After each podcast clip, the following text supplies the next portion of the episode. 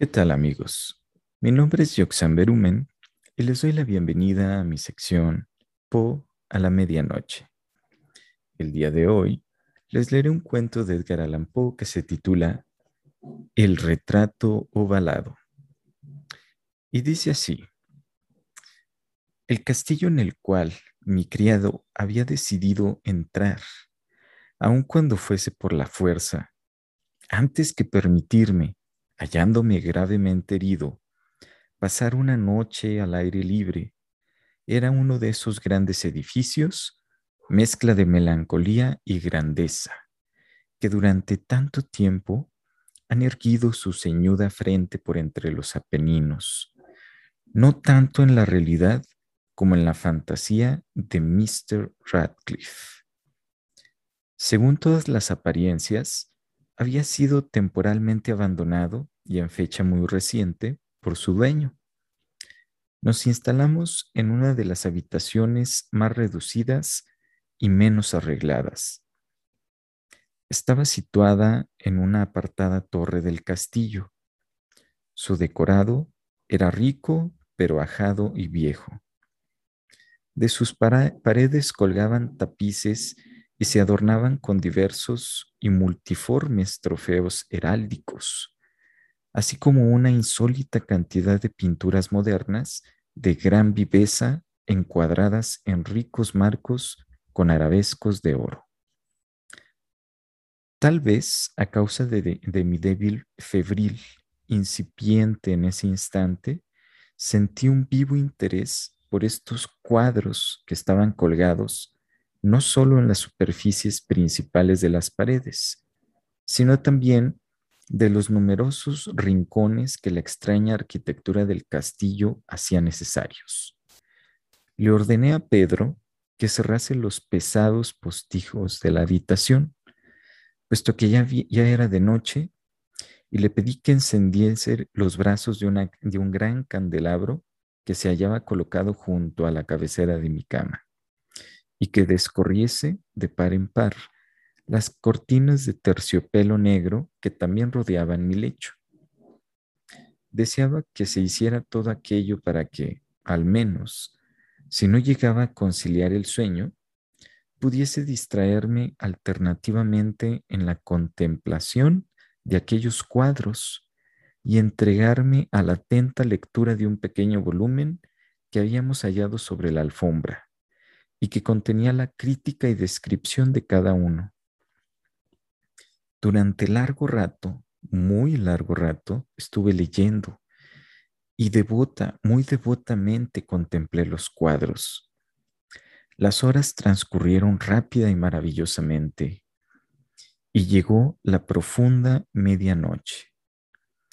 Me desagradaba la posición del candelabro y extendiendo la mano dificultosamente con un objeto de no, con objeto de no despertar a mi criado adormecido, lo coloqué de modo que sus rayos incidiesen plenamente sobre el libro.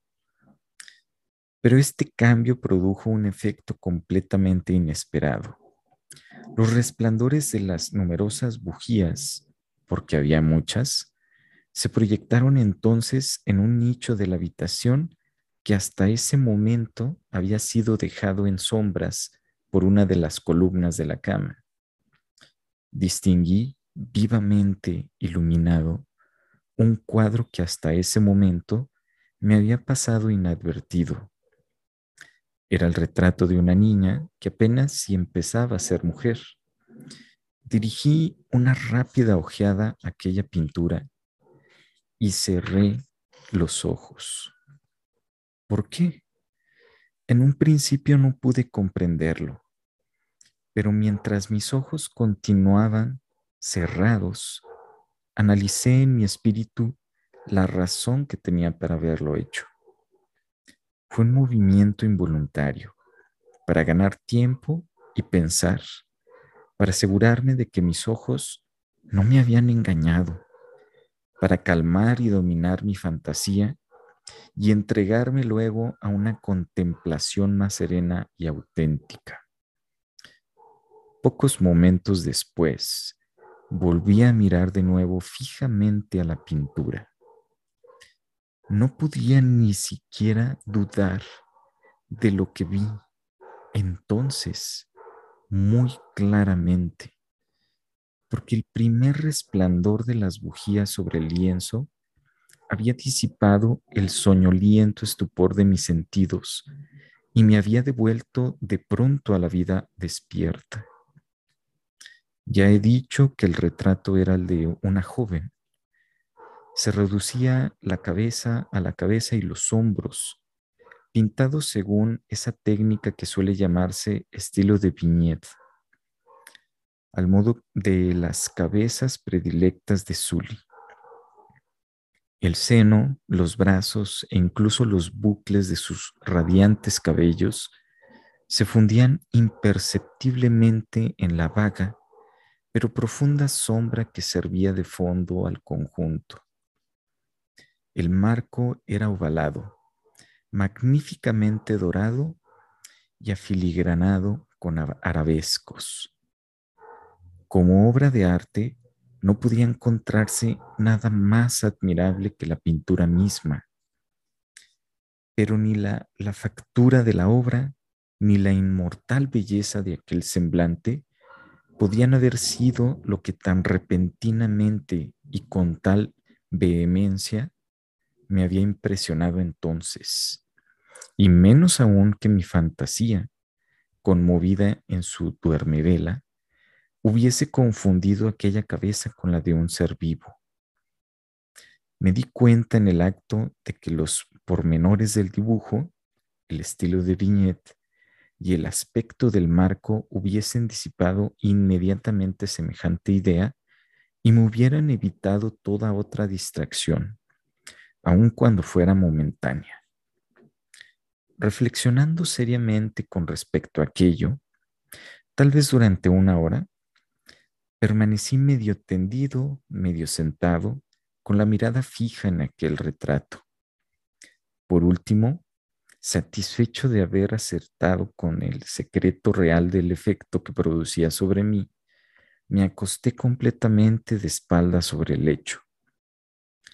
Había adivinado que el encanto de aquella pintura consistía en una absoluta semejanza con la vida en su expresión, que primero me había estremecido y, finalmente, me desconcertó subyugándome y anonadándome. Con profundo y respetuoso temor, dejé de nuevo el candelabro en su posición primitiva. Una vez que hubo apartado de mi vista el motivo de mi, de mi intensa agitación, busqué afanosamente el volumen que contenía el análisis de las pinturas y su historia. Volví las hojas hasta que encontré el número que correspondía al retrato ovalado y leí el impreciso y singular relato que sigue. Dice así, era una joven de particular belleza y no menos amable que llena de jovialidad. Pero malada fue la hora en que vio, amó, casó y vivió con el pintor. Él, apasionado, estudioso, austero y teniendo ya una esposa en su arte. Ella, joven de rara belleza y no menos amable que llena de jovialidad, solo luz y sonrisa, y juguetona como un cervatillo, amante y cariñosa para todas las cosas de este mundo. Odiaba solamente el arte, que era su rival. Temía solo a la paleta, a los pinceles y a otros desagradables utensilios que la privaban de la presencia de su adorado. Fue, pues, algo terrible para ella oír al pintor hablar de su deseo de retratar también a su joven esposa. Pero ésta era humilde y obediente y, dócilmente, posó sentada durante largas semanas en la sombría y alta habitación de la torre, donde se filtraba la luz sobre el lienzo, sobre el lienzo solo desde arriba. Pero él, el pintor, ponía toda su afición en la obra, que adelantaba de hora en hora y de día en día. Y era él un hombre apasionado, vehemente y caprichoso, que se perdía siempre en fantasías, tanto que no quería ver cómo aquella luz que se vertía tan tristemente en aquella torre solitaria marchitaba visiblemente a los ojos de todo el mundo y excepcionalmente a los suyos la salud y el alma de su mujer. Y, sin embargo, ella no cesaba de sonreírle sin lamentarse nunca, porque veía que el pintor, que tenía un gran prestigio, experimentaba una ferviente y abrazadora pasión en su tarea y se afanaba día y noche en pintar a la que amó tanto, pero que a diario se desalentaba más y enflaquecía. Y, en verdad, quienes contemplaban el retrato hablaban en voz queda de su semejanza, como de una prodigiosa maravilla, y como una prueba no sólo del talento del pintor, sino de su profundo amor por aquella a quien pintaba de forma tan excelsa. Pero el fin, cuando se acercaba cada vez más la obra a su término, no se dejó a nadie visitar la torre, porque el pintor había enloquecido en el ardor de su tarea y rara vez apartaba sus ojos del lienzo, ni tan siquiera para mirar el rostro de su mujer. Y no quería ver que los colores que dejaban el lienzo los arrancaba de las mejillas de la que se hallaba sentada frente a él.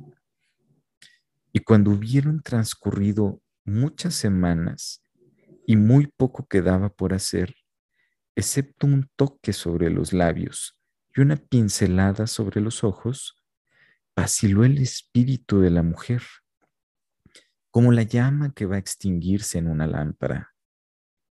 Y el toque fue dado, y fue dada también la pincelada. Y por un instante se quedó estático el pintor ante la obra que acababa de realizar. Mas un momento después, cuando todavía lo contemplaba, se estremeció de horror, palideció y se quedó despavorido y gritó en voz alta, en verdad que es la vida misma, y volvió bruscamente los ojos a su amada, y estaba muerta. Y fin. Ese fue el retrato ovalado de Edgar Allan Poe. Espero que les haya gustado y síganme en redes para los próximos capítulos. Gracias por escucharme.